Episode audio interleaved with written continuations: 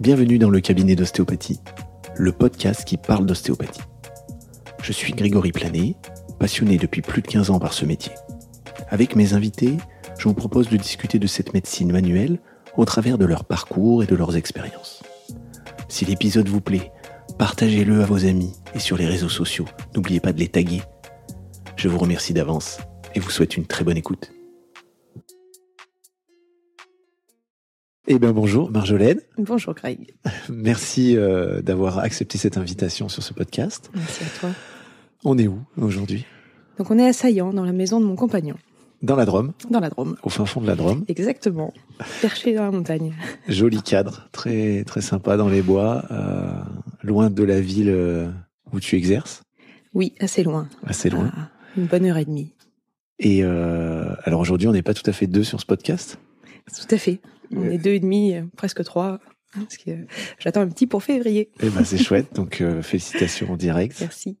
Euh, avant de commencer, c'est euh, comme sur beaucoup de podcasts, je vais te laisser te présenter. Euh, Marjolaine Boissier, Voilà. que je dise bien ça. Oui, quatre voyelles d'affilée, c'est pas très instinctif euh, au niveau de la prononciation ni de l'écriture. Je me suis entraîné, mais c'était pas naturel encore. Mais bravo, bien- tu t'en es bien sorti. Euh, donc euh, voilà, je te laisse te présenter, s'il te plaît.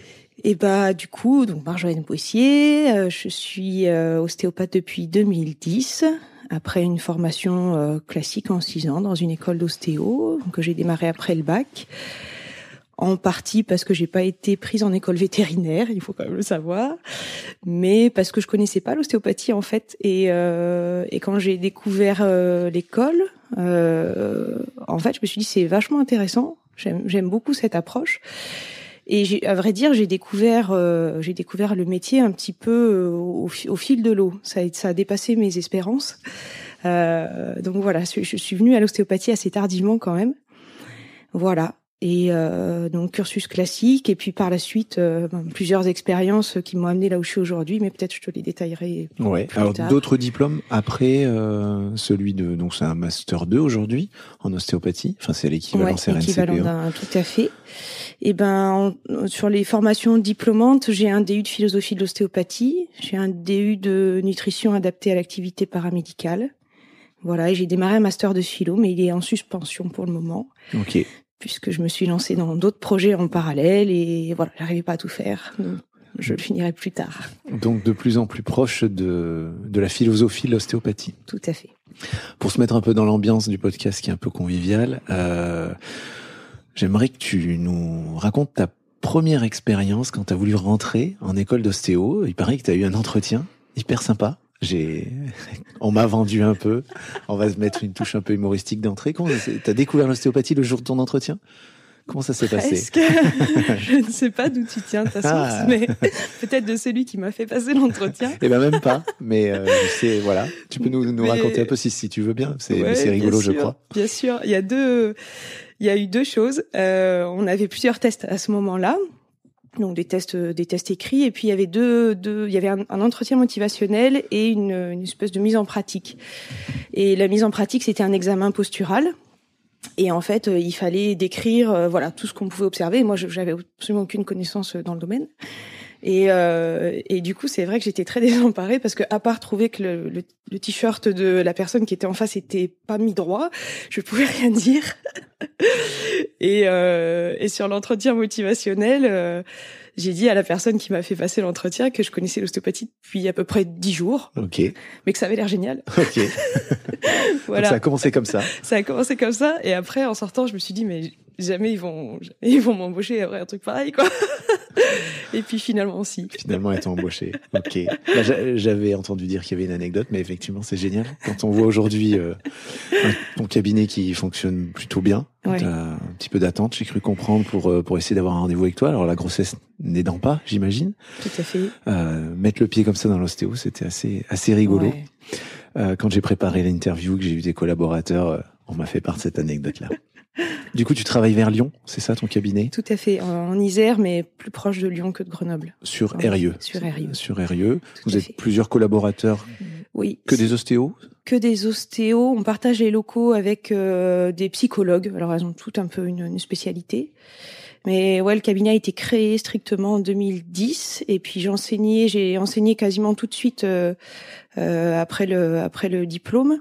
Et du coup, rapidement, j'ai eu une collaboratrice et puis le cabinet a a grossi très vite en fait. Donc euh, il y a, une des collaboratrices est devenue mon associée et on a eu d'autres collaborateurs et voilà. Avec qui euh, tu arrives à échanger, c'est oui. C'est euh, intéressant d'être. Alors t'es pas toute seule dans un cabinet à faire ta tambouille. Là il y a vraiment un partage entre ostéos. Exactement. Nous l'objectif c'est pas juste de dire il y a du monde, il faut qu'il y ait des thérapeutes. Il y a aussi vraiment une volonté de d'échange dynamique entre nous, de que chacun fasse bénéficier les autres de, de, de, leur savoir, de leur découverte, de leur richesse, de leur richesse interne. Donc euh, voilà, ça fait vraiment nous partie euh, de, du fonctionnement du cabinet.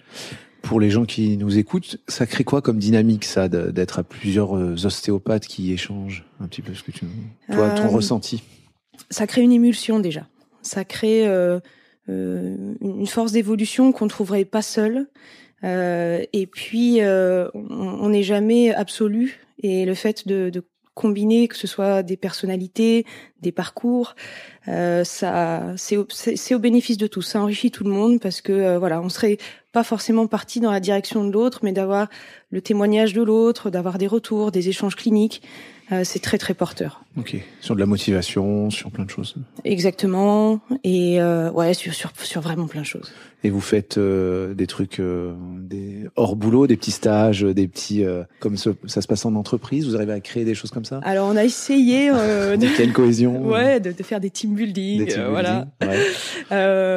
alors il y a eu des moments où ça a vraiment bien marché parce que les, les, les équipes ont changé un peu. Oui. Il y a eu des, des mouvances pour des raisons diverses, et mais c'est important qu'il y ait aussi des mouvements, des moments pardon conviviaux. Euh, donc on a des moments où vraiment on essaye de, de, de partager du savoir. On a des moments un peu d'intervision, euh, euh on a des échanges cliniques, et puis euh, on a des moments cool. Ok. On a des soirées pizza. Parfait. Voilà, quand on fait Parfait. le planning. Pour parler de l'hygiène de vie des patients, c'est génial. C'est pas voilà. ah, on peut quand même euh, s'autoriser une Bien sûr. de temps en temps, ça fait partie de l'hygiène de vie. Bien sûr. euh, donc le cabinet, euh, on, on, voit un peu ton parcours. Tu, tu nous as dit, euh, tu t'orientais un petit peu vers la recherche, l'enseignement oui. dans un premier temps, et aujourd'hui la, la recherche. Tout à fait. Comment C'est une grande question ouverte. Qu'est-ce, quelles sont tes recherches? Qu'est-ce que tu, qu'est-ce que tu cherches? Qu'est-ce que, que, tu fais Et dans quelle structure euh, Ouais. Tu peux nous décrire un peu? Alors, euh, précisément aujourd'hui, euh, il y a deux encore deux recherches actives. Euh, il y a un groupe qui s'appelle ECO, Émergence Complexité et Ostéopathie, qui est en collaboration avec euh, le Centre interdisciplinaire d'éthique de la Fac catholique de Lyon, où on a euh, un docteur en philosophie qui nous accompagne, on est quatre ostéopathes, euh, dans le cadre d'une recherche sur justement la complexité et l'émergence, euh, notamment dans le cadre de l'ostéopathie. Voilà. Donc ça, c'est un projet qui devait se faire sur trois ans. Donc là, avec avec le Covid, on a décalé, on a une quatrième année pour terminer le projet. Ça devrait se terminer cette année. Donc là, on a déjà mis en place, on, est déjà intervenu dans des conférences, on a eu des premières publications, on en a qui arrivent. Et là, l'objectif de cette année, c'est de finaliser l'écriture du livre, voilà, qui, vient conclure le travail. Voilà. Et euh, le deuxième, euh, le, deuxième projet qui se termine, c'était un projet d'écriture sur l'éducation thérapeutique avec une collègue de Paris. Donc il y avait une demande en fait de de, de création d'un papier sur euh, sur la question de la place de l'ostéopathie en éducation thérapeutique. Et eux, ils avaient plutôt l'attente euh, de soins ostéopathiques dans, dans le cadre de ces ateliers. Et en fait, nous, dans la réflexion, on s'est dit, ben non, c'est le soin ne peut pas rentrer dans l'éducation, c'est deux choses différentes. Donc finalement, c'est une recherche qui nous a mené euh, plus loin que ce qu'on pensait. Ok. Voilà. Et donc là, c'est pareil, ça se termine. C'est quoi l'éducation thérapeutique? Comment tu peux expliquer Alors, ça, toi euh, Je vais répondre de deux façons. Il y a, il y a le cadre institutionnel de l'éducation thérapeutique où euh, euh, l'objectif c'était euh, de dire voilà, on a des, des, pathologies, des problèmes de santé publique qui qui sont présents, qui sont identifiés avec des chiffres qui augmentent, que ce soit sur le la quantité de, de, gens touchés, les budgets aussi d'État en lien. Et on va essayer de donner euh, un maximum de bonnes conditions aux gens euh, pour pouvoir s'en sortir dans le cadre de pathologies, notamment des pathologies chroniques. Donc voilà, dans l'éducation thérapeutique, on trouve des campagnes anti-tabac, par exemple, les trucs manger, bouger, etc des, des, zones ressources pour euh, pour les patients. Et puis il y a des ateliers qui sont mis en place spécifiquement pour des patients qui ont un diabète, par exemple, ou euh, j'en sais rien, des bronchites chroniques obstructives. Et on leur propose tout un tas de choses. Euh, et c'est toujours des fonctionnements interdisciplinaires. Donc il y a des médecins, des kinés, des nutritionnistes qui interviennent et on structure des programmes de façon à ce que par la suite ils arrivent à vivre le mieux possible leur pathologie. Et alors le lien avec l'ostéo, c'est toi tu fais le lien entre l'ostéo et ces campagnes? Alors voilà, donc nous on avait au-delà de l'éducation thérapeutique, on avait la volonté justement de permettre aux patients d'acquérir un maximum de ressources pour gérer leur santé. Voilà, au-delà du soin qu'on pouvait leur apporter. Et finalement, ça, se croise. Euh, c'est là où à la fois ça se croise et à la fois il y a un jeu de composition quand même sur comment euh, articuler euh, une, santé public et individuel, mais avec un modèle euh, biomédical qui n'est pas forcément le nôtre, avec une pensée ostéopathique qui est quand même très complémentaire et intéressante dans ce, ce cadre-là, et qui propose aussi, voilà, une ouverture sur comment on peut envisager son corps, sa santé, au-delà de l'étiquette pathologie. Hmm. Voilà. Pas simple à aborder. Non, c'est un petit défi. c'est un petit défi. Euh, donc toi, là-dedans, tu interviens avec d'autres ostéos? Oui, euh, en tout cas, on, s'est formé avec euh, ma collègue Derieux. Ouais. Euh, voilà, dans l'objet, dans l'objet, euh, avec pour objectif déjà de d'intégrer les ateliers tels qu'ils sont, en tout cas de créer des ateliers tels qu'ils sont sur le plan institutionnel. Ok. Voilà. Les difficultés à surmonter, c'est quoi? Alors, honnêtement, pour le moment, on en a peu, parce que on a la chance d'arriver au bon moment. C'est-à-dire que depuis 2020, c'est beaucoup plus ouvert avant, euh, voilà, l'éducation thérapeutique, euh, euh, il fallait monter des dossiers très compliqués, c'était vraiment mis hospitalier. Donc là, ça peut sortir du cadre hospitalier.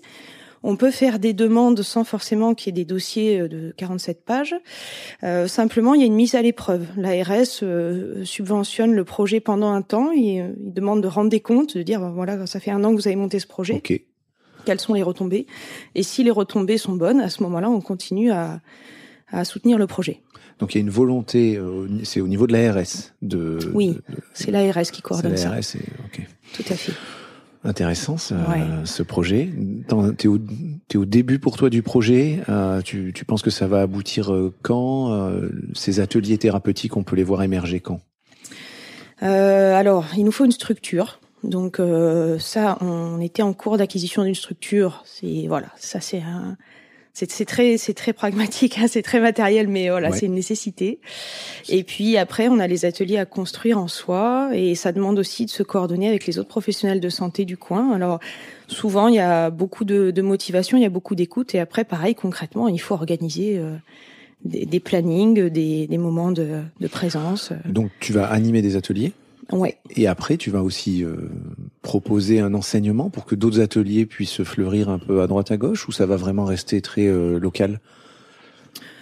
Euh, je j'ai encore pas poussé la question jusque là. Je pense que ce serait euh, vraiment très intéressant que ce type d'atelier puisse se développer euh, ailleurs.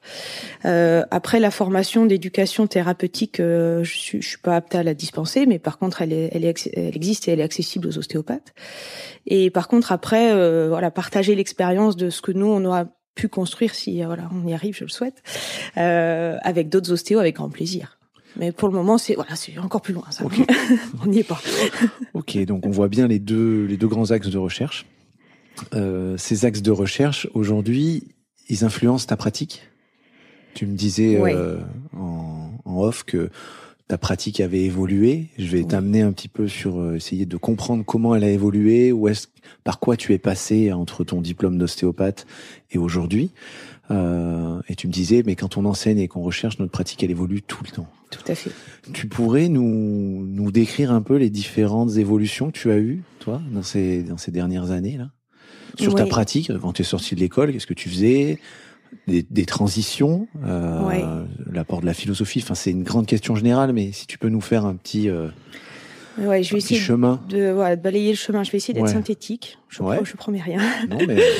euh, alors, j'ai un esprit qui est hyper euh, mathématique en fait initialement, qui est très euh, rationnel et j'ai un grand besoin de logique. Et j'ai aimé mes études parce que elles venaient donner beaucoup de, de cohérence et de logique. Voilà, il y avait de l'anatomie, de la physiologie, et quand il y avait une anomalie dans cette anatomie ou cette physiologie, ça créait de la pathologie. Et c'était c'était bien, c'était c'était très linéaire, c'était voilà, ça fonctionnait bien. Ça fonctionnait bien sur le papier. Euh, c'était un grand jeu quand on a passé le clinica. Il fallait euh, trouver une bonne raison d'avoir fait tel ou tel traitement. Euh, et si la justification était mauvaise, euh, voilà, on validait pas l'examen, même si finalement le, soin était efficace. Mais l'inverse était vrai. voilà, on pouvait avoir une mauvaise justification et euh, voilà des, des, des, soins qui fonctionnaient. Et bon, il y avait un petit écart entre la théorie et la clinique. Mais en études, c'est moins important que dans la vraie vie de cabinet. voilà, dans la vraie vie de cabinet, on est rattrapé. Alors euh, les premières choses, euh, voilà, en cabinet, euh, par rapport à mon esprit un, peu rebelle à l'époque, c'était de dire bah voilà, tout ce qui m'a saoulé pendant les études, je le fais pas. Et puis après, on, on se perd parce que finalement, voilà, ça marche pas toujours bien. Donc après, on revient absolument à ce qu'on a appris. Et, et puis finalement, ça marchait pas forcément mieux. Donc ça, ça a été les premiers, euh, voilà, j'allais dire les, premières zones d'inconfort qui m'ont amené à dire il faut que j'aille plus loin. Ensuite, euh, j'ai encadré euh, des, manifestations sportives, notamment Équitalion avec les, les cavaliers, et il y avait une collègue qui travaillait pas du tout comme on a appris à l'école.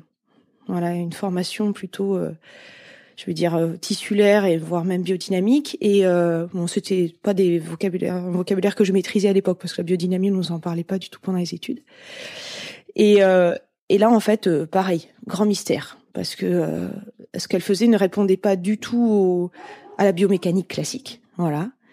Et ça marchait. Mais ça fonctionnait. Ça fonctionnait. Et on avait d'ailleurs fait un truc super parce que quand je la voyais travailler, je lui dis mais tu fais tu fais pas d'ostéopathie. Elle m'a dit c'est quoi pour toi l'ostéopathie? Alors j'ai essayé de lui expliquer, bah voilà, il y a des zones qui sont en restriction de mouvement, on ramène du mouvement. Elle me dit ok, alors tu fais tes tests, tes tests comme d'habitude, et puis euh, je, je soigne le patient, puis tu retestes. Ah, bon sang, ça marchait très bien, ça marchait très bien, mais avec pas du tout, euh, voilà, des pressions, des stimulations. Parce que tu avais appris en tout voilà, cas. parce que j'avais appris. Un autre outil. Un autre outil, exactement, que et voilà, que je connaissais pas et qui était mystérieux dans mon cadre de pensée parce que ça répondait pas à, à, ma vision du corps à l'époque. Voilà. Donc ça, ça a été euh, voilà un élément charnière. Ça a été, excuse-moi, je te coupe. Ça a été déstabilisant ou au contraire, ça a été, ça t'a rassuré dans le sens où tu nous as dit qu'il y a des outils que tu n'utilisais pas, peut-être donc ça ne te parlait pas. Est-ce que cette nouvelle approche t'a justement, tu t'es dit ah, ça, ça me parle, je sens qu'il faut que j'aille là-dedans ou ça t'a déstabilisé un peu les deux, parce que à l'époque j'avais ce fonctionnement justement comme fallait que ce soit cohérent et, efficace aussi. Euh, je me suis dit je passe à côté de quelque chose. Donc à la fois c'était frustrant, c'était, euh, ça faisait un peu peur de dire euh, bon sang, euh, qu'est-ce que j'ai manqué de si important? Et et puis à la fois c'était stimulant parce que voilà il y avait encore plein de choses à découvrir. Ça c'était chouette. Ok. Voilà. Donc cette rencontre-là, cette approche-là. Voilà. Euh, ensuite, excuse-moi, je t'ai. Pas de souci. Et, euh, et ensuite, ben, j'ai enseigné. Alors l'enseignement, c'est à double tranchant parce que euh, à la fois on continue à vectoriser ce qu'on a appris, donc ça renforce des convictions. Euh, ça fait pas forcément sortir du, du cadre dans lequel on a été élevé. Et puis en même temps, par contre, euh, voilà, la, la, confrontation avec euh, avec la clinique et puis avec d'autres rencontres, euh, voilà, d'autres ostéopathes qui ont pu ouvrir des, des, champs de compréhension, ben, ça oblige justement à dire, ok, d'où vient l'écart entre les deux? Ok. Voilà. Et jusqu'à jusqu'à un moment vraiment charnière où j'ai eu la chance de pouvoir suivre des séminaires de réflexion sur la perception qui étaient faits pour des ostéopathes dans une fac de philo. Et donc ça c'est à Lecli? À Lucli, voilà, à, Lyon, à côté de PRH. Exactement, voilà. Donc c'était un petit séminaire, euh, c'était deux fois deux jours, je crois, ou peut-être trois fois deux jours. Dispensé par euh, par qui? Alors euh, il y avait donc Jean-Marie Guelette, donc qui était médecin, docteur en philo, avec une spécialité éthique. Il y avait Laurent Denisot qui était anthropologue. Et il devait y avoir Fabien Revol, qui est euh, docteur en philo, docteur en théologie et qui a une, un master de bio, je crois aussi. Pas d'ostéo, finalement. Donc pas d'ostéo. Alors sur cette première session, je crois qu'il n'y avait pas d'ostéo. Ok. Voilà, sur il n'y a pas Bruno Ducou qui est... Non, il n'intervient pas. Euh... Non, alors Bruno, il a été dans les promos d'après. Moi, il a été élève. J'ai été jury du mémoire de Bruno, ce qui est tout à fait paradoxal, Génial. vu le parcours qu'il a. ouais, ouais, ouais. tu l'as, tu l'as rencontré, tu as travaillé un petit peu avec lui. Avec Bruno? Ouais. Enfin, du coup, tu en étant jury de son, son mémoire, tu as pu le suivre aussi pendant. Alors, euh, du coup, euh, moi, j'enseignais parce que ça, ça, ça, c'était les mémoires du DU de philosophie d'ostéopathie qui a suivi ses séminaires sur la perception. Voilà. Donc il y a eu ce premier séminaire et j'ai fait partie de la première promo du DU de philo de l'ostéo. Et Bruno, je sais plus à quelle promo il était, peut-être la troisième, quatrième. Et du coup, les premiers qui avaient fait le DU, euh, pour certains, notamment ben, ceux qui avaient, qui avaient continué dans la recherche, on nous proposait euh, soit d'intervenir dans le DU, soit d'être jury des mémoires. Voilà. Donc euh, on était toujours deux jurys, un ostéopathe et puis un, un chercheur de la fac. Finalement, à chaque fois, on te jette dans l'enseignement, dans le jury, très très tôt après. Euh... Complètement. Complètement. J'ai pas toujours été sûre de voilà de la de, ma juste place, mais bon, ça s'est bien passé à chaque fois. Donc euh. c'est génial. Tu nous as parlé de la perception. On reviendra un peu sur la perception après. C'est j'aimerais ton avis sur ce que c'est euh, la perception. Euh, D'accord. Donc on, on, est toujours sur ce parcours euh, rempli d'influence et qui change ton, ton ostéo. Ouais. Euh, à ce moment-là, là, quand tu es jury d'un DU de philo, que tu lis les travaux de Bruno Decou, ouais. du coup, pardon, ta pratique en cabinet, elle est comment? Sur tes patients Qu'est-ce qui change? Alors, quand, quand on a justement, déjà quand il y a eu ce séminaire sur la perception, euh, ça vient tout de suite euh, déstabiliser quelque chose qui, qui était très structurant. Euh, c'est cette conviction que en fait la perception est objective. Voilà, donc euh, qu'on peut calquer du mesurable et du quantifiable sur ces sur ces perceptions ou réciproquement. Et là, ça vole en éclats direct. Et là, il y a une phase de panique où on se dit mais du coup, est-ce que je peux me fier à mes sens? Et en même temps, euh, on se rend compte que c'est par ces sens que que les choses se font. Donc euh, là, il y a, y a une petite euh, une petite zone, ouais, une petite zone rouge. Là, on sort de sa zone de confort. On la voit même plus la zone de confort. Ah là, ouais, là c'est, là c'est à la fois, on se dit heureusement que j'ai ouvert les yeux, ouais. et en même temps, waouh, ça fait peur. Peut-être j'ai envie de, de, les refermer. Donc. Euh... Et, parallèlement, au cabinet, tu prends des patients, tu continues. Tout à fait. Voilà, dans ce que tu sais faire. Exactement. Ou, ça influence tout de suite ta pratique, tu changes des choses. Alors, ça change des choses. J'allais dire, on continue dans, alors, on continue dans ce qu'on sait faire. C'est, je, je, je, pense comme tout nouvel apprentissage. Euh, J'ai souvenir quand euh, quand on était en clinique euh, à l'école, euh, les, les, jurys de, de, de clinique savaient euh, quand on avait fait le rein, par exemple, euh, en cours de viscérale, parce que oh, comme de par hasard cette semaine-là, tout le monde diagnostiquait des problèmes de rein. Donc donc voilà. Donc il y a forcément quelque chose qui a envie de se mettre en application immédiatement, mais ça ça s'harmonise pas tout de suite.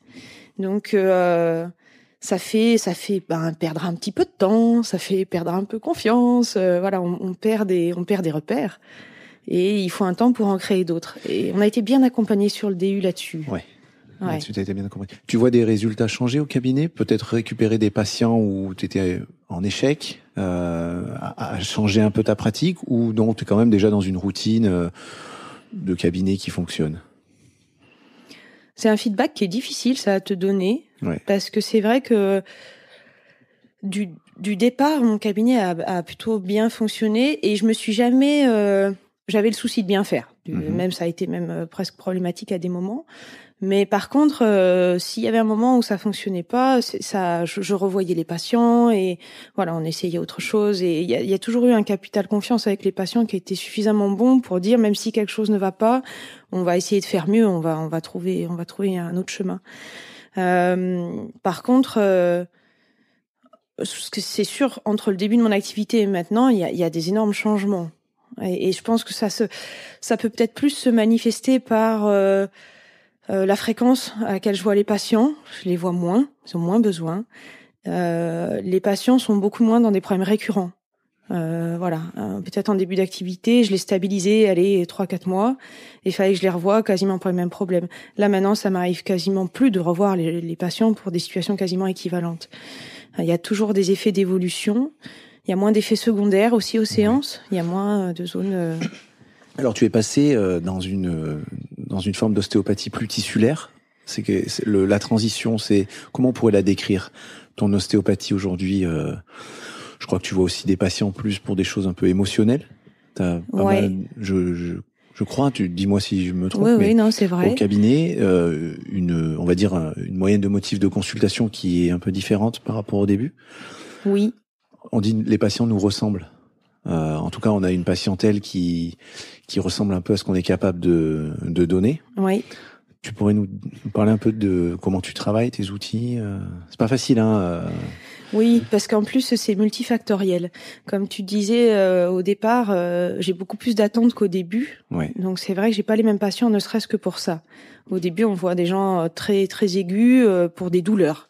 Et quand finalement il y a trois mois d'attente, ben la douleur aiguë, soit elle est passée, elle s'est réglée, soit elle était insoutenable et quelqu'un d'autre est intervenu entre temps.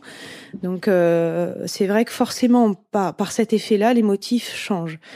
Euh, après, euh, c'est vrai que euh, ma vision du corps a changé énormément et j'ai arrêté de limiter le corps justement à, un appareillage biomécanique, à, une analogie de machine. Et, et le fait d'ouvrir ça, ça permet d'inclure des plans émotionnels ou énergétique, même si j'aime pas trop le mot parce qu'il veut tout dire et rien dire. Euh, et, et, du coup, ça fait des motifs de consultation euh, bien plus vastes. Oui. Voilà. Alors, on va revenir sur euh, deux mots que j'avais envie qu'on définisse ensemble. Tu l'as dit, tu l'aimes pas trop, c'est le mot énergétique. Ouais et c'est euh, le mot ou la phrase intervenir sur du vivant, parce que tu, tu traites du vivant. Tout à fait. Et on, on reprend les principes de style, mais le, le mouvement, le vivant, puis finalement on apprend l'anatomie sur, de, sur des os et des planches euh, inertes. Tout à fait. On va commencer par quoi Énergétique ou vivant? Peut-être commencer par vivant. Ta, te laisse du choix. c'est hein. gentil. Eh ben, t'écoute. Alors déjà, il y a un jour, j'étais tombée euh, sur un, un, article de, de Science et Vie où il, explique qu'il y a, il y a 50, plus de 50 définitions de ce qu'est la vie selon les champs disciplinaires. Donc déjà ça, ça calme. Déjà. Parce que finalement, c'est quoi la vie, euh, c'est quoi le vivant euh, bah, C'est pas si simple à définir en soi. Euh, mais ce qui est certain, c'est que euh, bah, la, la, vie euh, comme on peut la concevoir en, en, tout cas en ostéo, c'est sûrement pas celle d'une planche euh, anatomique en 2D, euh, euh, d'un universel, d'une moyenne universelle de ce qu'on peut rencontrer, et qui est quand même culturellement teintée parce que on, a la sensation que l'anatomie c'est c'est une, une, forme de représentation là aussi objective, mais pas du tout. Le choix des couleurs, l'esthétique du dessin, ça fait partie du jeu de l'anatomie. Donc c'est pour ça que faire des dissections, c'est déjà un gros pas euh, entre le, le entre la planche anatomique et, et le vivant, mais le, le, disséqué est quand même mort. donc il se passe, euh, voilà, on lui souhaite en tout cas, il se passe pas la même chose. Donc et pareil, on peut se dire quelle quelle meilleure euh, situation à ce moment-là, une chirurgie, oui, mais c'est quand même pas une situation de vie classique. La personne est endormie, on l'ouvre, euh, voilà, on vient découper des choses qui sont liées normalement, euh, on, focalise l'attention sur un endroit très précis, on, on, perd de la globalité. Donc, euh, dans quelle mesure on peut, euh, on peut dire, voilà, ce qu'on observe là est complètement adaptable à ce qui se passe sous nos mains. C'est une, limite. Donc, tu traites du vivant en Je tant traite du vivant, voilà. Et, et cette approche, elle, elle diffère en quoi euh, de, de l'ostéopathe qui traite, euh, qui a l'impression d'avoir la planche nétaire dans la tête au moment où il pose ses mains? Euh... Puisque toi, tu es passé par les deux. Oui. Tu as fait les deux. Tout à fait. Le delta, le, pour qu'on comprenne, nous, oui. En, tant qu'auditeur, on a envie d'aller vers ta pratique. Euh, à quoi on peut s'attendre?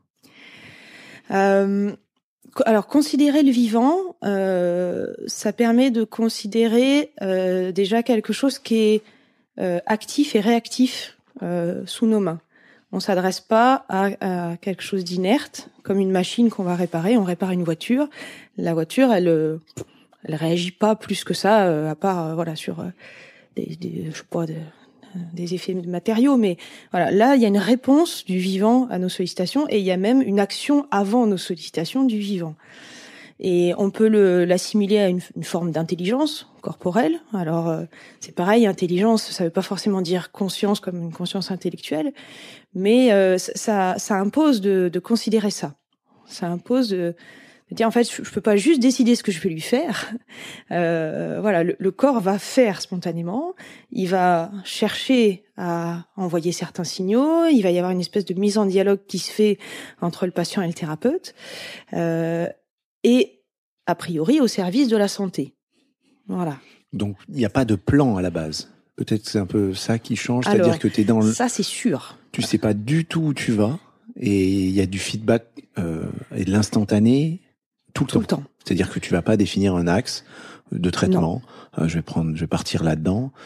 Euh, on reprend des grands principes, mais très à l'écoute. Euh, les tissus, les, les, la, la, cellule a une conscience, j'ai envie de dire, des choses un peu comme ça. On peut, on peut éventuellement le, le verbaliser comme ça un truc qui a vraiment fondamentalement changé par rapport aux études.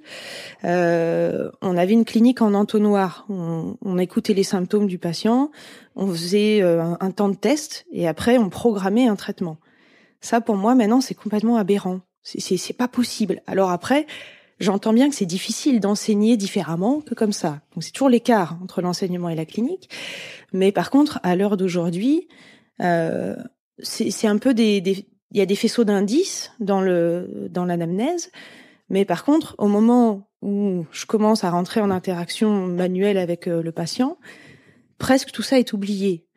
Et après, je, je, je, cherche des points de convergence entre le vécu symptomatique du patient, ce qu'il m'en a raconté, ce qui se passe dans le corps, et on essaye à la fois de ramener cette mobilité dans le corps par un travail commun. Là, pareil, il y a aussi dans considérer qu'on travaille avec le vivant, euh, c'est pas le thérapeute qui fait, c'est un travail d'équipe. Donc voilà, on construit le truc ensemble. Euh, dans, dans l'ici et maintenant et, et, dans le, mieux qu'on puisse faire ensemble. Et peut-être qu'avec quelqu'un d'autre, il y aurait un autre mieux. Donc il y a cette considération aussi. Et puis après, voilà, toute la prise de sens que ça peut avoir pour le patient par rapport à ce qu'il m'a raconté au départ. Tu arrives à définir euh, pourquoi avec tel patient tu vas parler, pas avec celui-là? Des patterns, des choses qu'on serait capable de remettre en, en place, nous? Euh, alors, ce qui est sûr, c'est que je, je fais jamais de séance où j'ai pas de temps de parole euh, au départ. Il y a des ostéos qui traitent sans anamnèse. Mmh. Euh, ça, ça m'arrive jamais. Euh, pour deux raisons. D'abord, il y a quand même un garde-fou clinique important où il y a certains symptômes qui nécessitent de voilà tout de suite de, de se méfier euh, malgré tout, et, euh, et aussi parce que la façon dont la personne va commencer à mettre en récit euh, sa problématique, mais aussi en travail. Donc j'écoute les mots utilisés et puis je sais que déjà raconter sa souffrance, c'est déjà ou sa situation, c'est déjà euh, c'est déjà enclenché quelque chose. Et ensuite, ben, pendant la séance, c'est euh, ça, ça va être très variable. Il y a des gens qui spontanément vont parler beaucoup, qui vont avoir envie de décrire ce qui se passe dans leur corps.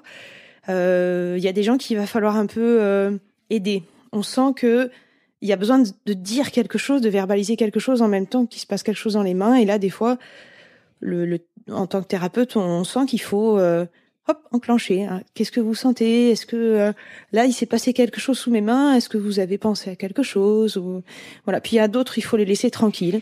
Et ça, c'est des compétences que tu as acquises? Euh, on va parler de peut-être de style de leadership. Est-ce que euh, tu vas être le, la grande sœur qui écoute, celle qui induit, qui emmène euh, ton patient Tes mains te guident où tu veux l'emmener, donc tu vas essayer de lui faire dire des choses que tes mains ont trouvées, ou c'est assez c'est assez libre?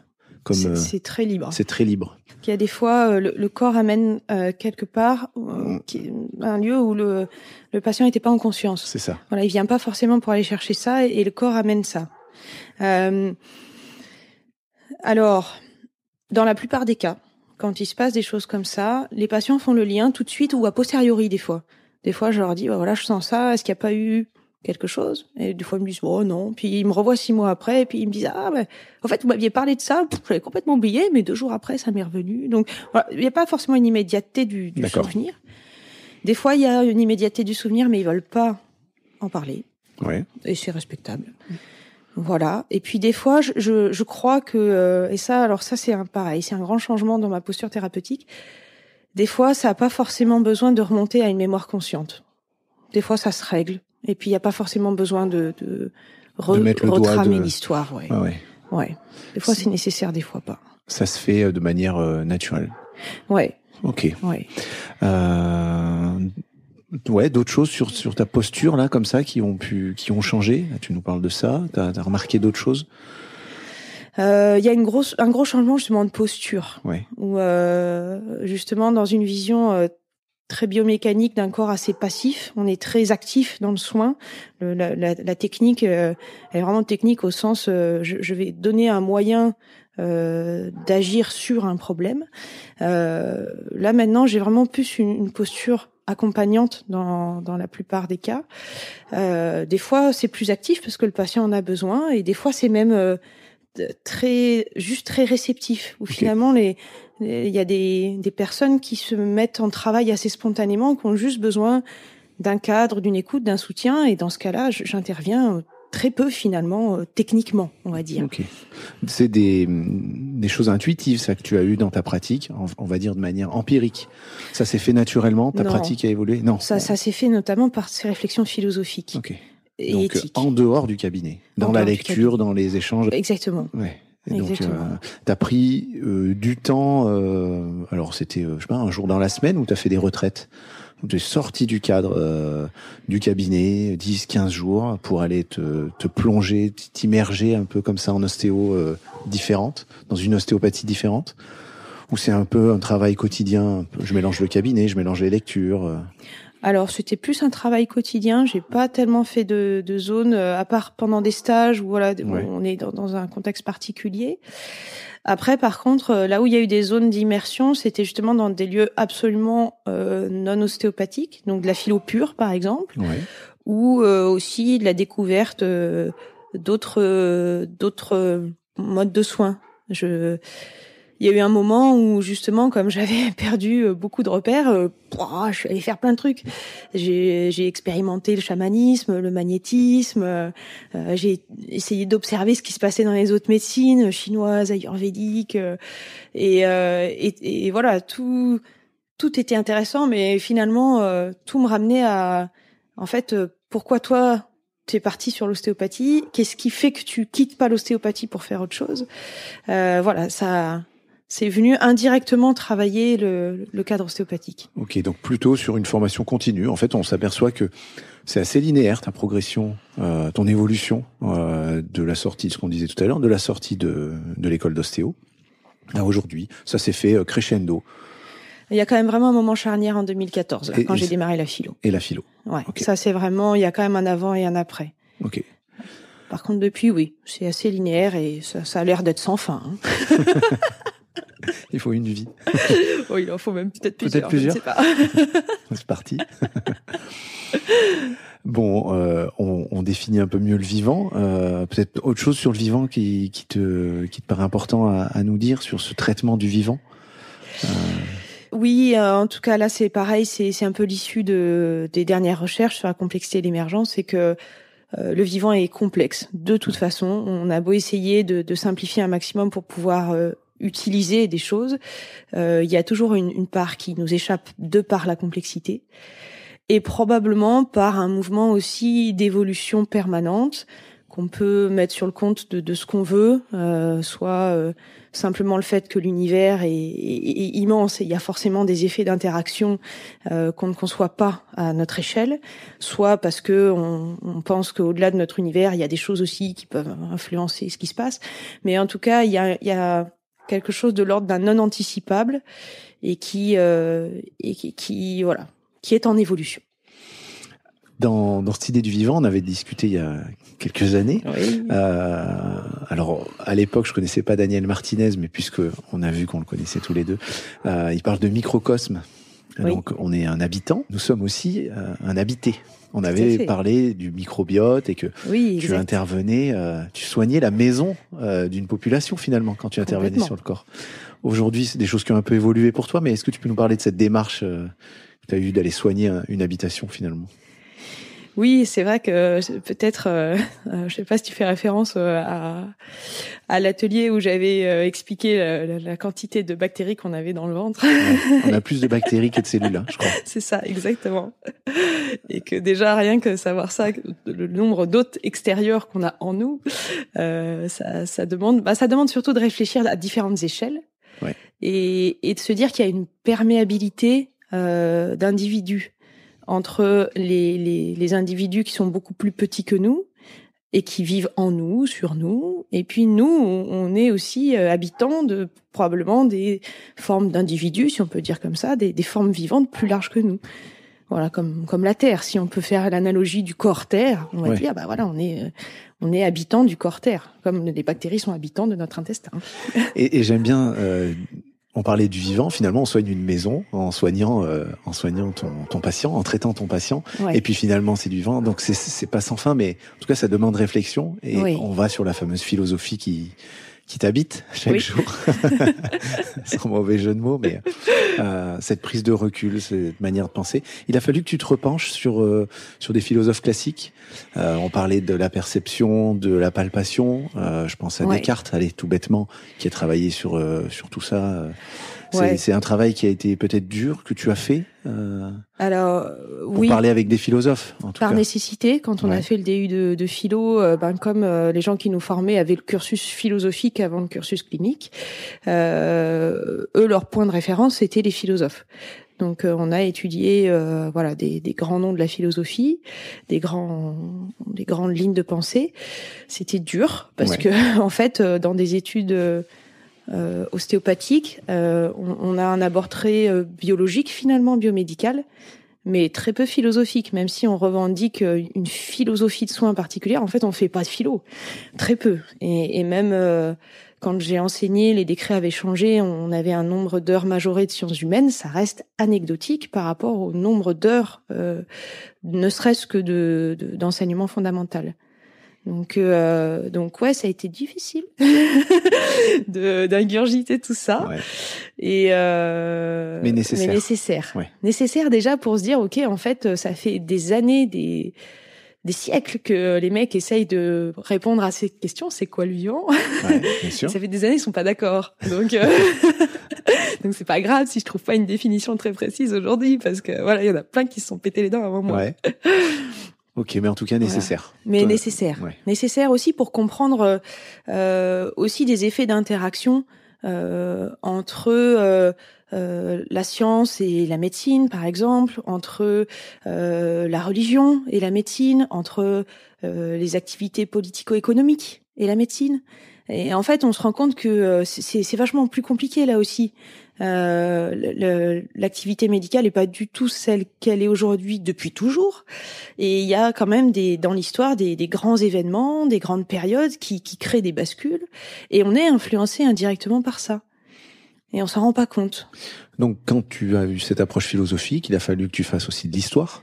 T'es allé un peu regarder l'histoire de la médecine un peu plus indirectement. Indirectement. Indirectement. T'as dû forcément euh, parler et tomber sur des problèmes d'éthique on parle oui. beaucoup d'éthique aujourd'hui dans la recherche, Tout à notamment. Fait. Attention, chaque question, elle doit être faisable, intéressante, nouvelle, éthique. Oui. Euh, tu, ça, pareil, dans ta pratique, tu t'es aperçu de certaines choses, parce qu'on parle pas beaucoup d'éthique en école d'ostéo. Pas assez. Pas assez. Mm -hmm. ah, c'est pas, la, c'est pas la même définition que moi. Tu vois, moi je dis pas beaucoup, toi tu dis pas assez. Ah oui, clairement pas assez. Et pourquoi pas assez? Eh ben justement par rapport à cette question du vivant. Euh, justement, euh, appréhender le vivant, euh, nécessite justement cette posture éthique avant toute autre chose. Et en étant sur des modèles euh, uniquement biomécaniques et des références uniquement scientifiques, chiffrées, mathématisables, on passe complètement à côté de l'humain dans la plupart des cas. Et ça fait des situations cliniques qui non seulement sont néfastes, je pense, pour les patients, dans certains cas, voire même dangereuses je pense qu'on crée des problèmes. En... Tu aurais des exemples pour imager un petit peu? Ben, ne serait-ce que dans l'approche technique, euh, c'est vrai que quand on a euh, justement un peu plus tra travaillé des questions, des problématiques éthiques, on, on a plus conscience que euh, faire déshabiller un patient, l'allonger sur une table, euh, on est euh, celui qui est vertical en blouse qui sait, celui qui est couché, il est à poil, il sait rien, il est passif. Euh, rien que ça, déjà ça c'est un exemple très simple Ouais. de ce que ça, ça peut être l'éthique. Rien qu'avoir conscience de ça, euh, c'est énorme. Et ensuite de se dire ben voilà, on va mettre nos mains partout sur son corps, on va mettre des appuis, on va peut-être créer des douleurs. Et, et dans quelle mesure on est en droit de faire ça? Euh, Dans quelle mesure euh, on peut faire une technique qui peut émotionnellement euh, être traumatisante d'une certaine façon si le patient la vit mal parce que ça fait mal parce qu'il s'y attendait pas. Normalement on est dans le consentement éclairé mais voilà. Euh, des fois euh, on voit bien qu'il y a des techniques qui sont faites. Alors soi-disant parce que si on l'avait prévenu le patient ça ne serait pas passé oui. Mais dans ce cas-là euh, est-ce que c'est justifié de faire ce type de travail si le patient est pas prêt à accueillir le truc? Voilà. Et ça c'est des questions du que tu t'es posées par la suite qui ouais. t'ont chahuté, forcément. En fait, tu t'en es rendu compte et tu t'es dit, mais ça, je peux pas le, le, concevoir comme ça, le refaire, et il faudrait que ça soit un peu plus enseigné en école. Complètement. D'où le fait que tu me dis, il y en a pas assez. Oui, tout à fait. Parce que c'est des choses qui sont venues chez toi dans une construction après et qui finalement sont importantes. Oui. Parce qu'on voit dans le milieu hospitalier, euh, il y, a, y a des cours euh, de, de l'approche du patient, euh, l'empathie, euh, etc. Comment on fait, et d'éthique, ouais. Euh, mais pas assez en école d'ostéo. euh. Même en milieu hospitalier, en milieu hospitalier, il y a, y a les grilles euh, de, de, de cure et de care, euh, de Ouais. voilà, quel est le traitement en soi et, et quel est le, la- le, le cadre dans lequel on met en place ce traitement. Mais c'est très protocolaire en fait. Hein. Oui. C'est très protocolaire. Et, et dans la vraie vie, on, en a un maximum des patients qui nous disent ben voilà à l'hôpital, euh, on m'a pas demandé mon prénom, on m'a mis un médicament dans la bouche, je sais pas ce que c'est. euh, on, euh, voilà, je j'ai pas compris ce qui m'arrivait, personne n'a pris le temps de de, de m'expliquer quoi que ce soit. Après, ça arrive pas que parce que euh, les, les gens sont de mauvaise volonté, bien évidemment que non, les conditions sont pas évidentes. euh, et le modèle biomécanique, euh, justement, rend les, les déshumanise les gens malgré tout. Mm. Donc, si le thérapeute est pas en conscience de, de dire avant toute chose, on est un humain qui s'occupe d'un humain, euh, et ça, c'est cette base éthique. Avant d'être euh, un, un thérapeute et un patient, on est humain et humain. Si on perd cette base-là, on passe à côté, pour moi, de, de, de la vocation de, des métiers de soins, quels qu'ils soient. On parle de biomécanique, mais finalement, c'est que mécanique. Le bio, Euh, euh, exactement. c'est juste c'est de la Disparaît. mécanique euh, en biologie, mais on n'entend pas vivant dans bio. Mais c'est vrai. Dans ce que tu nous dis, hein, si je lis entre les lignes, En tout cas, c'est le, c'est le, c'est le risque. ouais. Il faudrait risque. faire du vivo-mécanique. Ouais, peut-être que dit comme ça, ça parlerait plus. Il y a peut-être un truc à faire, toi qui es dans la recherche.